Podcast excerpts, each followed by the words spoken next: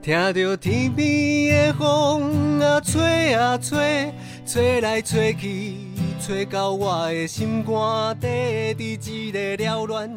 繁华的世界，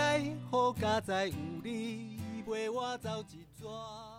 嗨，大家好，我是一起到老的主持人小鱼。今天又再次来到我们的土妈来了的执行长跟我们讲讲话的时间哦。我们欢迎在线上另外一端的土妈，跟大家打个招呼吧。嗨，大家早安、午安、晚安，一次都问候了就对。哎呀，嗯，哎，土妈，你现在在哪里呀？我今天在对，我在桃园啊。我已经那个居家工作快两个月了。错错错，是已经超过两个月了。对啊，已经两个月了哎。那你什么时候要帮自己解封啊？呃，在十天左右吧。哦，是哦。对啊。好，期待你啊！你解封之后，你第一站要去哪个服务处？不是问你要去哪里玩？对，我们都很想你，赶快来吧。因为外外部的外部所有的行程，应该都还没有人敢开放实体的。哦，也是也是，哎，对吧？你刚刚讲到还没有办法开放实体嘛？那我们今天要来聊聊的主题，就是我们会内刚刚最近完成的一件，呃，也对我们来讲是蛮新的一个创举，也是一个让大家很懂着完成的一件事情，就是我们刚完成的一个呃第一届影响力新闻奖的线上颁奖典礼嘛。嗯嗯嗯。那呃，土妈来可以那天其实有邀请你做参加嘛？对对啊，那呃，我们在那个正式聊一下，在在聊那个讲一下这个典礼之前，先听听看你那天那个线上参加担任颁奖人的心情好了。心情哦，呃呃呃，我想想看，就是我知道啊，就是嗯，这一阵子以来最像人的一天，不是吗？对，而且我就想，因为我。很当然很长视讯会议啦，就是这两个月的时间，对。但是因为想说视讯会议都还好，可是想说哦，就是一个颁奖典礼，应该还是要有它的正式感这样子。所以我那一天很认真，就是整理了我自己的服装仪容的上半段。哎，我真的很认真，因为我我我是居家的关系嘛，然后嗯，因为我一直都知道我们家哪一个空间可能呃讲话会有回音，或有会网络讯号不好这样子，所以我那天因为是颁奖典礼，我还特地测试了新的两个那个画面感这样子。因为一直很害羞，很很担心颁奖人的那个背景画面是很居家的，就是什么书 书柜啊、相框啊、电视柜啊这种的。对，结果岂不知还是没有测到一个我自己觉得很很适合的位置。但后来我就放弃，我想说没关系，大家应该都知道现在就是在居家防疫，没关系这样子。我我只是想表达我很努力了。哦，好啊，有啊，有啦。我跟你讲一个，我们这边。因为呃，当天的那个线上录影的话，就是呃，我们还是有几个工作人员是在总会这边嘛。那我们中午有做彩排，然后那时候彩排的时候有请图妈一起嘛。那时候你其实你的头发是很随意的扎起来的。对。其实有伙伴不那个忍不住捏了一把冷汗，说：天啊，待会土妈就要这副样子直接上来做颁奖吗？你认真？你们还讨论了我的发型是不是？认真。然后后来还好，看到正式典礼的时候，哎，你出现的时候，那个发型头发就弄得美美的了。哦，你那个头发是有再去洗过吗？我认真，瞬间那个感觉不一样。哎，对，就在颁奖典礼，就彩排完之后，中间有一个空档嘛，就你们还在调整。对，然后我就我就把我的头发放下来，想说梳一梳这样子。结果，哎，放下来觉得那个样子实在太糟糕了，我就跟小朋友说：“哎，给我五分钟，因为小朋友也在家。”我说：“我我要进去那个重新洗个头，这样子。”哦，真的，你真的做了超对的空档，空档去洗头，然后吹吹吹吹干它，太可爱了。但看不出来，我很认真有化妆，你知道吗？嗯，那那看不太出来啦。可是 我觉得你问我，我不准，我本来就看不太出来女生有没有化妆。好好，但我就是这两个月来第一次化妆，然后哇，这样子啊，好啊。但但是我真的很忍不住想要跟大家报个小八卦，又怎么？就土妈没有啊？就你像洗了头很漂亮，然后也 化了淡妆，然后呢？但是你知道她下半身穿了一件红色小短裤，而且因为这个应该是很几乎是所有的伙伴都没有人知道的，只有你是不是看到彩排的画面？不是。是呃，我是正式典礼的时候，那因为其实你有先事先登录视讯视讯连接，啊，因为那那个时候是只有我跟那个视讯导播，我们两个在监看那个画面，所以呃，事先登录的所有人的准备前的画面动作我都看得到。哦，我记得我有一幕是，有一幕是登录了，然后我要去调整我后面的窗帘的光。有可能，可是你就直接站起来，所以你的那个小短裤就从镜头前闪过，我就忍不住偷笑。好啦，我我特地去拉窗帘嘞，因为那个镜头会看到我们家的落地窗，就是非常居家感。然后我就觉得这样不太好，所以还特地去擦。对，但我一站起来，我就想说那个镜头会看到我的短裤。Anyway，没关系。但我个人是觉得非常可爱啊，就是真的是很居家的那个，就是很呈现我们那个线上典礼的真实感啊。对啊，好啊，好啊。那跟大家小小爆料完这个小八卦之后，其实我 Q 你讲这段，我就只是想爆你这个八卦。我真的很坏，我我也想知道胡元辉老师啊下半身穿什么。好啊，跟大家说一下，呃，胡元辉老师是我们这次评审团的主席，那他这次也是我们的那个颁奖人加引言人之一。然后他当天老师非常正式，他穿着很正式的西装。对，其实我们当天不止胡老师，我们另外一位颁奖的那个网网络媒体类的赖祥卫赖老师，人家他也是穿西装啊。是是，只是那个赖老师他也穿的很正式。真的，真的，对我，我，我没有说跟其他人比，你好像比较不正式啦，绝对没有这个意思。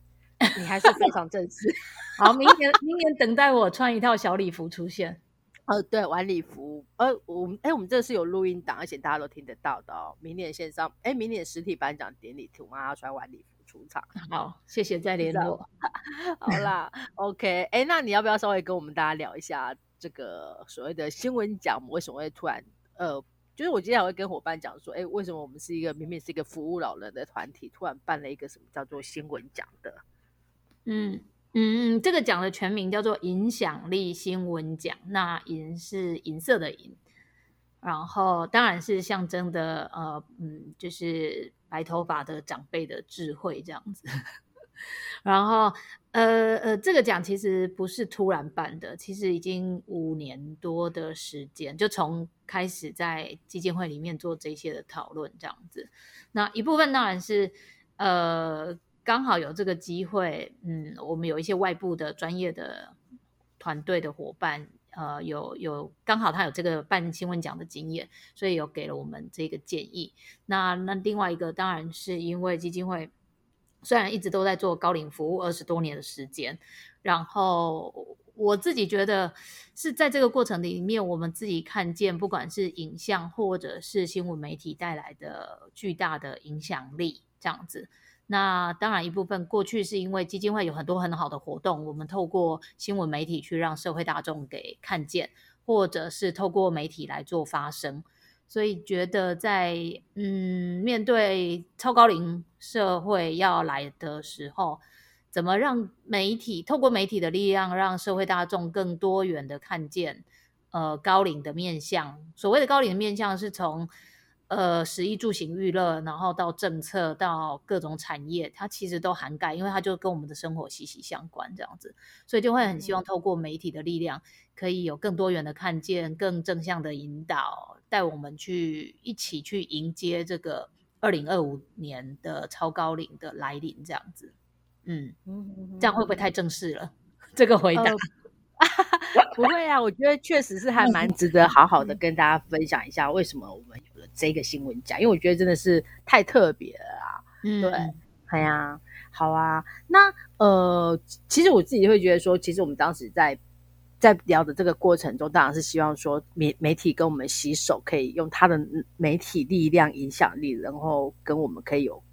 卷动更多的社会大众一起来打造友善高龄社会嘛。那其实我记得那时候我们在前两年在讨论的时候，其实就也一直在好奇，是说那到底是不是媒体的呃，在现在的一些新闻报道上面，然后可以在引起网络上讨论的部分，真的都是比较负面的。嗯，所以其实我们那时候有委托那个一个呃网络大数据公司帮我们做了一个十大新闻的调查。嗯，你还有没有印象那个结果呢？嗯嗯，有，而且我自己觉得当时那个调查是很重要的。当然，一个部分是。呃，因为我们长期做高龄服务嘛，所以呃，每天每天都要阅读很多跟高龄有关的新闻。我自己最有印象，大概就是不有四个字，一直都会在我脑海脑海里，叫做“长照悲歌”。然后真的是是不是 超有印象感的嘛？对。然后，所以那时候的确在要发展新闻奖的过程当中，呃，我们才会想说，那不然就是。要要有足够的资讯去支持我们说，哎，那现在的整体在看待高龄的这个新闻的样貌是什么？所以就做了这个网络，哎，应该算是新闻声量嘛，在网络上的声量，对的那个前十大这样子。然后我昨天又看了一下那个前十大这样子，然后最近我我看了一下，我最近很有感的，其中有一则叫做它的标题叫做《老年悲歌》。南下高铁求职碰壁，二南下高职哦，南下求对南下高雄 求职，我刚刚念的什么？你说南下高铁，太久太久没坐高铁了。南下高雄求职碰壁，二三天瘫坐街头这样子。嗯，那当然就是光看到那个标题，我就想哇。这里面很多议题耶，比如说老年悲歌，然后我就想，哇，老他就等于是悲吗？就是就真的是这样子吗？那另外一个当然就是也看到一个老人家，他因为想要有一份安稳的工作，可以让他维生，他要大老远就是南下这样子，然后又看到哇，他碰壁了。然后，这个当然对于我们最近在推中高龄就业，我自己也会很有感，就是在老年的情况之下，还有经济需求的长辈，我们怎么可以协怎么协力他们这样子？然后最后就是 二三天瘫坐街头，然后就想哇，孤苦一无依在异乡的时候，到底有谁可以支持他？所以你知道，光一个标题我就有好多好多的想象空间这样子。那也在想，就是如果。同一个媒体，它它它可以换其他的切入点去报道的时候，那会不会对阅听者而言，他可能是更更有方向的，或更知道当他身边有遇到这样的人的时候，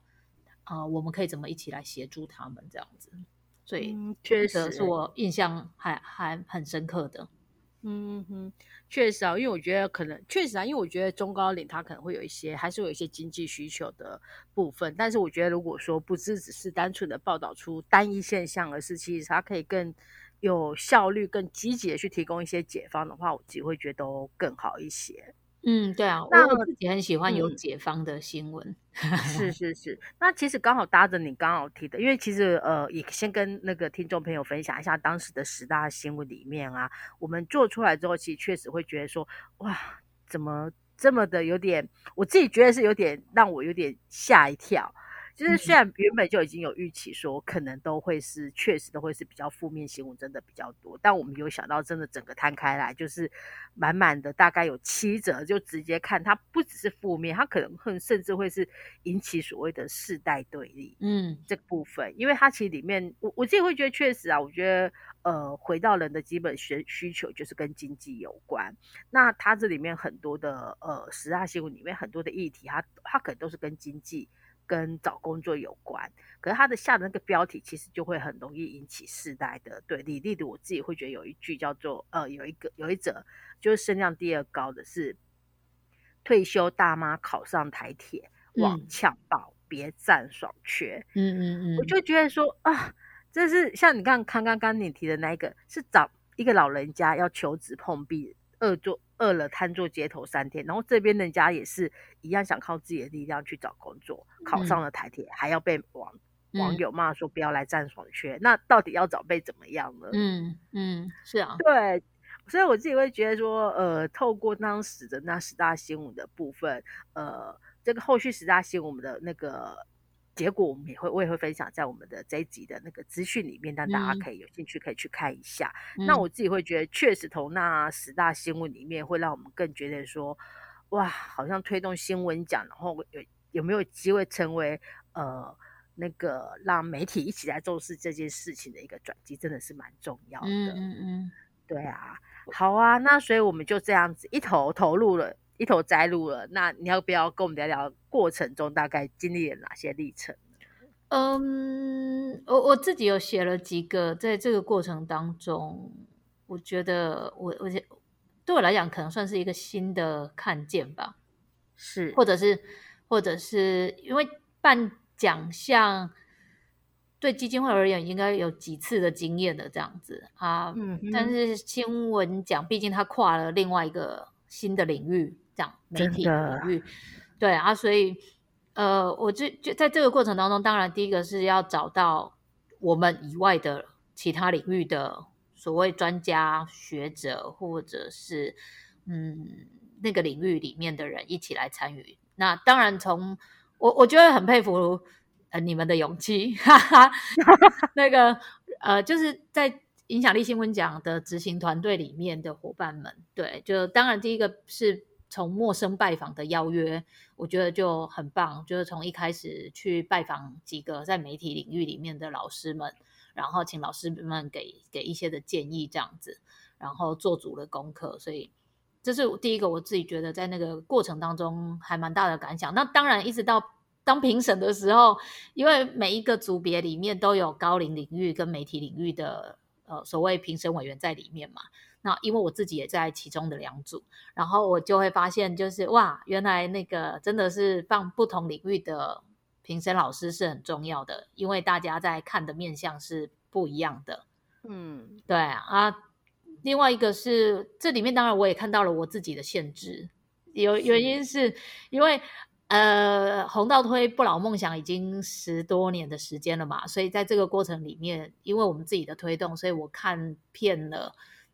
呃大大小小非常多的跟长辈实现自我实现梦想很乐活的或很积极正向面对自己。那种第二、第三人生的长辈，这种故事对我来讲很稀松平常，这样子。然后我就发现，哎，在其他的两位老师，因为老另另外两两位老师都是来自于学界，他们对于这样子的新闻啊，对他们来讲是充满了新鲜感，这样子。然后他们就会给予非常高度、高价、高度的评价。然后，这是我发现我自己的限制，就是我不能那个不能把我自己觉得很很常看到的，作为视为是一个呃，这算是什么？很平常或很稀松平常的事情，可以这么形容吗？可以啊，稀松平常，难得这次成语用的这么精 对啊，然后。另外还有一个是在，我觉得在那个我们在讨论这个奖的那个过程当中啊，我一直一直有谨记一句话这样子，然后呃，当然这句话其实是来自于前执行长，因为。呃，我接快五年，接执行长快五年的时间嘛。可是因为这个奖一开始在讨论的时候，其实是前执行长伊颖还还还在担任执行长的那个阶段这样子。然后我印象很深刻，就是在有一次那个 email 的来来回回的过程当中，就是那个同事写了计划书。然后呃，就是给给伊颖啊，给我这样子。然后我伊颖就回信里面，呃，他写的一句话就是一个奖，它不像一个活动的方案，它可以慢慢累积它的能量、它的声量、它的高度这样子。那一个奖，事实上它在一开始的时候就决定了它的高度。然后这件事情，我我想对后来呃所有筹备的呃伙伴而言，我我觉得都是影响很深远的。就是我们想要让大家看见这个奖它对于台湾的重要性，那这个奖的规格或它的办理、它的专业度、它的荣耀感等等的，都会是在一开始就要奠定的，它没有办法一届一届再慢慢累加上去这样子。所以这个是光光这个奖，我自己觉得奖的办理到奖的公布之后，想要带给大家的，我觉得这个对我们来讲都是很新的学习啊。嗯，哦，真的哎，因为刚好我就是主办人之一，对，而且你知道自己有没有很有感？呃。其实我还我可能我的感觉还在慢慢 发酵吧，只不过我自己会觉得说，哦，真的是连我自己是媒体出身，我自己来办这个奖，我自己过程中也真的都是也会是不断的学习，然后也会觉得说，哇，还是觉得是虽然说是讲一样讲媒体，可是办一个奖的那个规格立场角度是完全不同的，我这觉得也是非常大的考验。嗯，对。那不过我自己也非常很有感，确实是我自己会觉得说，呃，从那个评审老师那边真的是学习到非常多，而且我好喜欢你刚刚分享，就是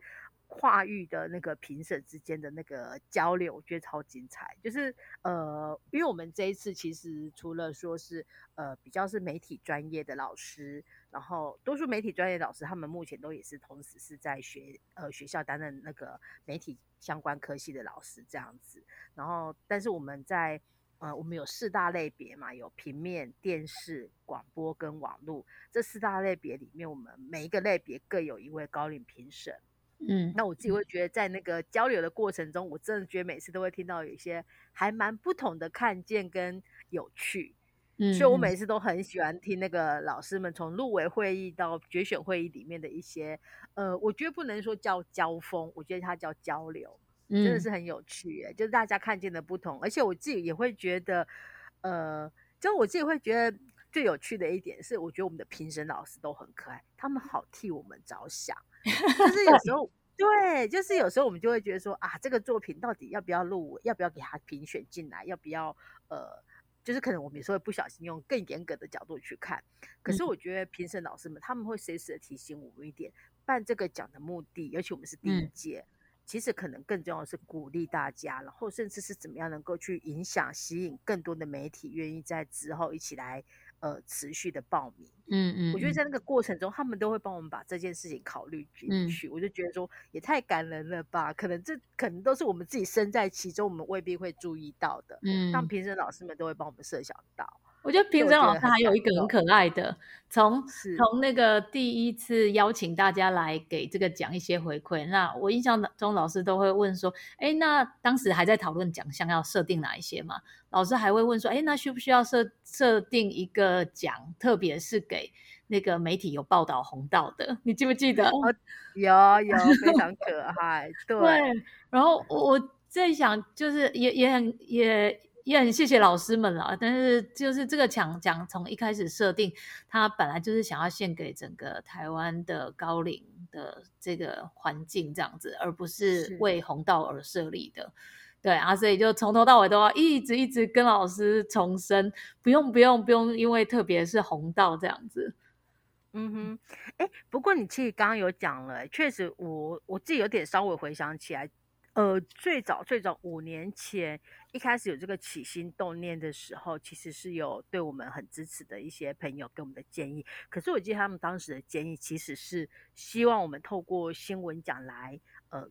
那个。拓拓张我们那个红道的声量，嗯，所以他当时我还记得，我回去看我们的计划书，我们当时的计划书名称真的就叫红道新闻奖，嗯。嗯嗯，对，但确实就是你刚刚有提到我们的前执行长莹莹，他有提到的那个整个规格、那个高度应该要拉起来，嗯，所以我觉得后续我们在呃面对这整个新闻奖的心态，就像你刚刚讲的，就我觉得很好的话，就是是献给整个高龄台湾的一个奖项，而不是只是为了。是啊，对啊，真的。所以我得说的，可以参与这样一个很无私的奖项，我还蛮荣幸的。哇，这是真的。我觉得这就是一直我自己会很觉得红道吸引我的一件事情，就是我们做任何事情，不是只是为了关注说这件事情它可以带给红道的利益是什么，嗯，而是它是不是真的可以带给我们的社会一些好的改变。嗯嗯嗯嗯，对啊。哇，你告白红道哎。真的，那那个告告白的新执行长收到吗？有那个终终身合约，赶快签一签。哎哎，等下这段我会删掉，一定要这样好啊。那过程中还有没有让执行长印象很深刻的事情？我有有一件事情，我自己觉得，呃，因为一个奖的办理，它还是要有，还是要资源募集嘛，要有捐款人的支持，我觉得才有办法让我们做到这样子。然后，嗯，我有两个比较印象深，呃，算三个吧，就是一个，一个是，呃，在二零一八年左右，二零一八年嘛，就是我们刚开始比较正式要筹备了，然后我印象很深刻，就是我们跟一个长期合作的跨国企业谈了这件事情，就是。我印象中可能是在交流，或者是刚好在开会的过程当中聊说，哎，我们想做这件事情，对，连提案都还没有写哦。然后他们就说，哎，很好，哎，就是他，我觉得那个企业对我来讲，他一直都支持的红照在做一些比较前瞻性或者是非。嗯，老弱残方面的一些计划，这样子是对啊，所以这是我自己非常非常感谢这个企业的地方，因为嗯，有有他们的支持，我觉得对对对我们而言是很重要的第一股力量，这样子，这是我印象很深刻的。然后第二个印象很深刻的是有一个企业，我我以为他会很有兴趣这样子。就以我对这个企业的了解，另一个企业，然后因为他们也是喜欢支持红道做一些比较新的计划，然后但是却没有获得那个企业的支持。好，我我只是要讲的是，在这个过程当中，呃，我发现就是对于呃影响力新闻奖这个算是嗯没有那么直接服务。算是间接又间接的一支计划而言，要找到一个认同我们有这样子信念的或理念的呃企业合作伙伴，其实还蛮不容易的这样子。那但是后来很开心，还是有获得了其他的单位的支持。我也要非常感谢我们自己的社资伙伴，锲而不舍这样子。所以包括最后有民呃台湾民主基金会，还有一个是。来自他是不是算个人捐款？对对对，哦，在我们的一位助老委员的引荐之下，就是他呃长期都有每一年都有捐款做公益的这个规划这样子，那他就把去年的这个公益预算呃投在影响力新闻奖上面，对，所以他对我们来讲也算是一个还蛮对我来讲算是一个非常非常大的惊喜。就是哇，确实。对，然后还是会有人认同跟随着我们一起往前走的，所以我觉得影响力新闻奖某个应该算是集合了众人的力量，不管是像是专家评审老师，然后到企业的伙伴，到一路上就是我们那个 颁奖典礼从实体到线上，我我觉得虽然他们算是厂商，可是在这个过程当中的讨论跟协力的那个。嗯，一起努力的那个，我觉得也是一个非常重要的伙伴，这样子。所以这一路上是大家一起促成了这件事情。嗯哼哼哼，好啊。哎，那你刚刚其实我们可以稍稍微来聊一下我们的典礼过程好了。好啊，好啊，可以先跟大家说明一下，其实我们原本的颁奖典礼就是在五月二十五号。那我们那个呃场地也都已经。定好了，然后我还记得我们的大概已经算是出发前的最后一次筹备会也已经开好了，然后饭店什么那些都该订的都已经订好了，接下来就等着要出发了。对，然后殊不知应该就是在五月二十号还是二十一号的时候，二十八三级警戒对，呃，那时候好像没有，那时候还不是三级，那时候是二级。五月十八是三级。五月十八已经是三级了，五月十八是小朋友停学停课的第一天吧？我对，但是小朋友小朋友停学停课那时候还是二级哦，我记得三级是比较晚一点。好，对，啊，对，反正不管，就是那个时候就整个疫情开始在烧起来了。对，然后我还记得那时候宣布的第一天，我们就马上采取所有的行，一开始马上针对跟厂商那边，呃，跟场地那边确认，就说，哎，可不可以先帮我们保留场地？对，然后我自己也觉得还蛮开心的，场地方那边就马上帮我们先保留，就马上先敲时间，所以在呃，应该是说第一天就是应该是说已经正式宣布二级啦。我记得因为那时候我们有特别在讨论说二级的话到底可不可以办这件事情，对。然后其实我记得当时我们有内部有一番讨论是。当时还在二级的情况之下，如果我们真的要办，还是可以办，只是我们会觉得它可能没有那么适合，因为当时他有讲的是说室内一百人以下。那当时我们其实有在评估说，那我们要不要试着把呃入围就是得奖团队呃入围团队他们参与的人数稍微限缩一下，或许我觉得可以控制住了这样。对我印象中有这个讨论。对，那但是。呃，当时在一一些多方的考量之下，我们也会觉得说，嗯，应该还是要防疫优先，所以其实也就是毅然决然的说好，那就延期。而且我后来记得，我们还好，真的我们选择延期，因为我记得一开始虽然是宣布二级，可是应该假设我们没有延期的话，应该可能就是在二十五的前后就直接宣布三级了。嗯。嗯，对，所以我自己会觉得说，确实我们 一切配合防疫措施是是有道理的，对。然后就延期了嘛，就延到七月十六号，然后那时候也赶快通知所有的那个得奖人这样子。那其实我记得大概就到了呃二十五号过了，就已经大概过了一个月，就是从开始警戒到六月中旬上旬。呃，我就跟那个主管就处长讨论，就说我们其实就开始有在心里准备说，因为那阵子看那个疫情是不断的往上烧，我们就觉得说，天啊，有办法在很短的时间之内恢复平静吗？嗯，就开始有在心里想说，天啊，是不是要改办那个线上颁奖典礼？嗯嗯嗯，对。然后那时候后来。呃，我还记得说，后来就开始跟主管有共识，说好，那确定要改成那个线上颁奖典礼之后，也还在评估说到底要不要找厂商进来。然后一开始，你知道，我得说真的，嗯，一开始要改线上颁奖典礼的那时候的第一时间，我其实内心还是有一点点觉得啊，咋跟抗拒的。然后。重点是我内心脑袋里面勾勒出来的那个画面，就是，嗯，那我们就找个，就直接找，因为我们的我的主管就管理处处长，我们的刘处长就是一个非常鬼灵精怪、反应很机灵的人，就是一个。当主持人的超级天才卡，对我就想说，那就找那个直接 Q 执行长跟我们的处长两个就坐在那边，然后就互相对谈，然后就把得奖名单念一念，然后我们现场加个摄影机直播，ending 结束，这样就好了。天哪！我原本想象的是这么阳春 哇！因为那个时候其实我觉得，呃，应该说内心的一阵小小的抗拒，是因为。呃，会知道说，如果真的要做一个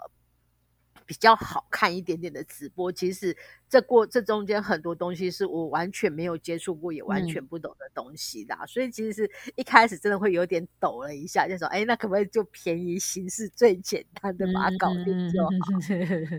对啊，还好没有。那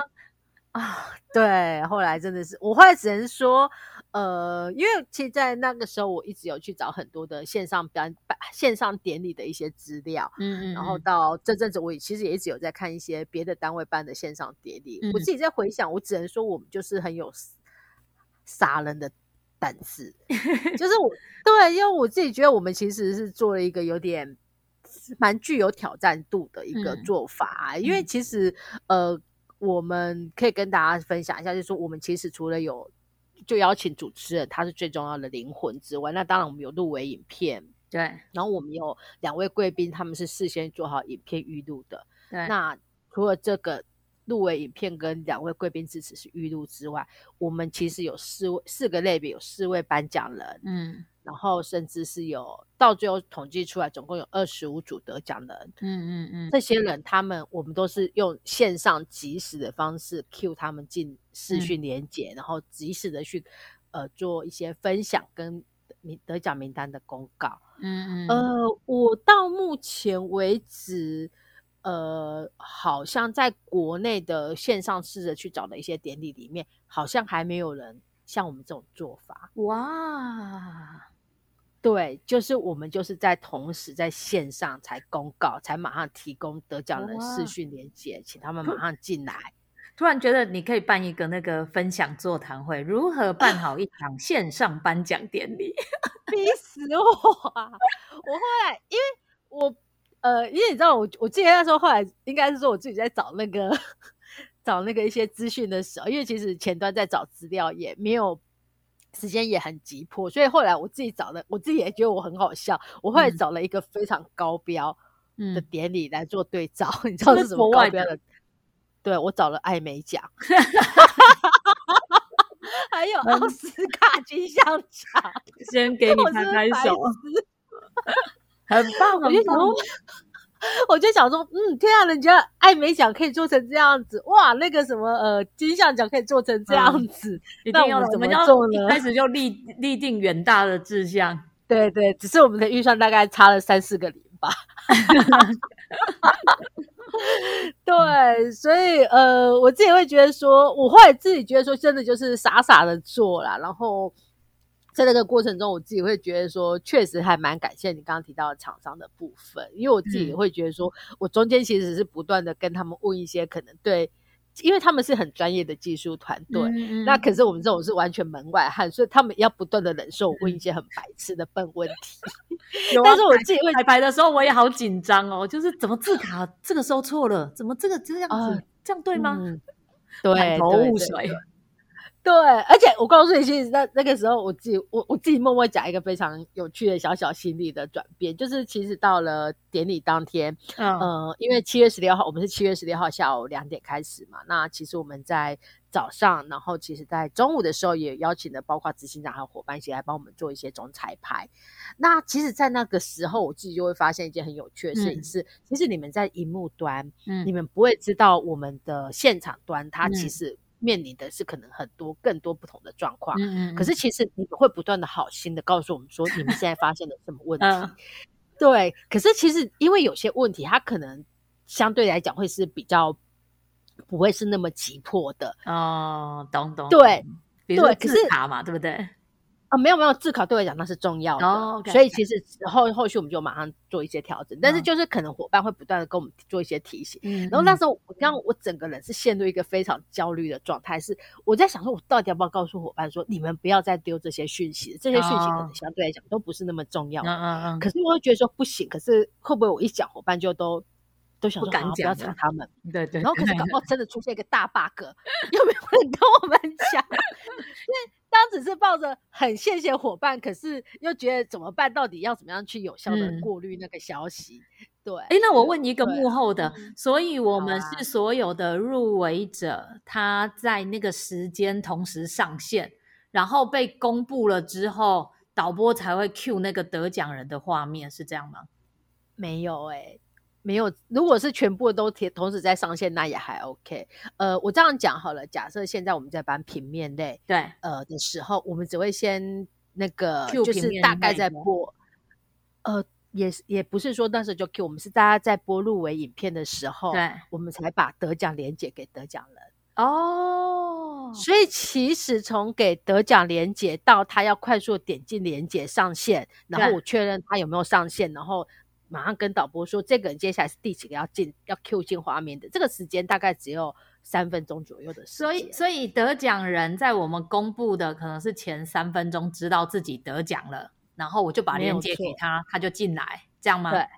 哦，对，没有错，好刺激哦。对，对，所以我就有三分钟的时间可以准备感言。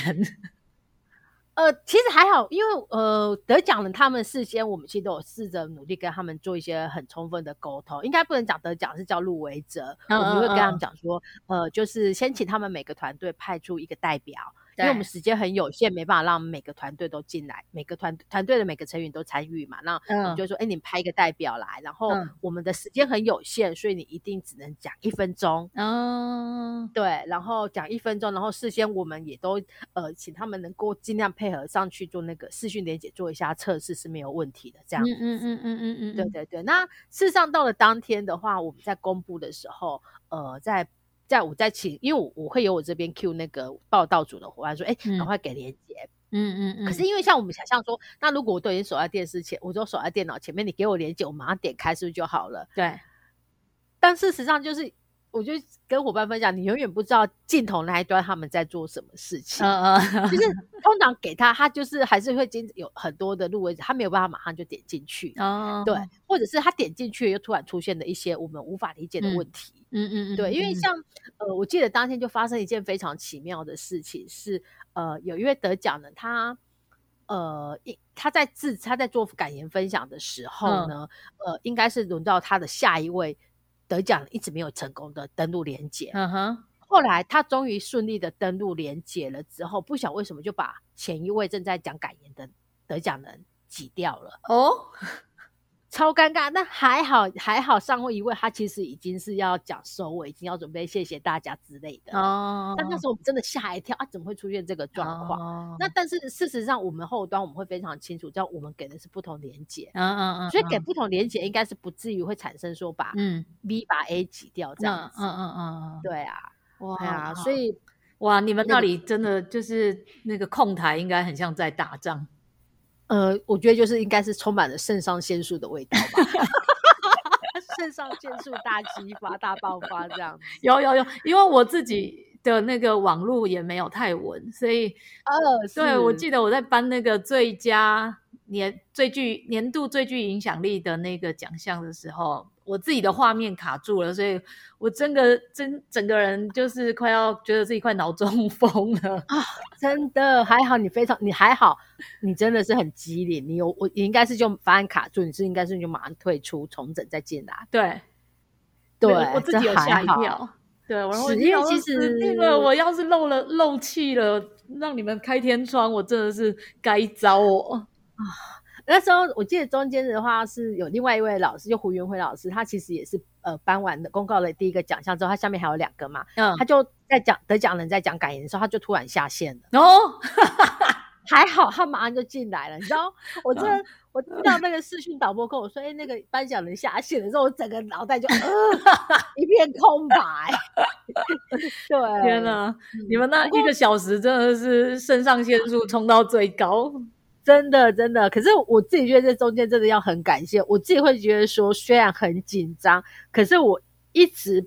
不会觉得说糟糕，今天这个这个断掉，我我就没有后路可以走。我自己会觉得有个很重要的关键因素，哎，是主持人吗？没有错，因为我知道说天塌下来，主持人都会帮我分 的。对，主持人好棒哦，就有有一个有一个得奖人，然后他没有他的那个麦克风一直没有办法有声音嘛，然后就算他去换了一个新的耳机麦克风来，还是没有声音。然后他最后用了很有趣的方法，就问他是不是什么，是不是很开心，很高兴比手画脚。然后对，然后明年会不会再来？然后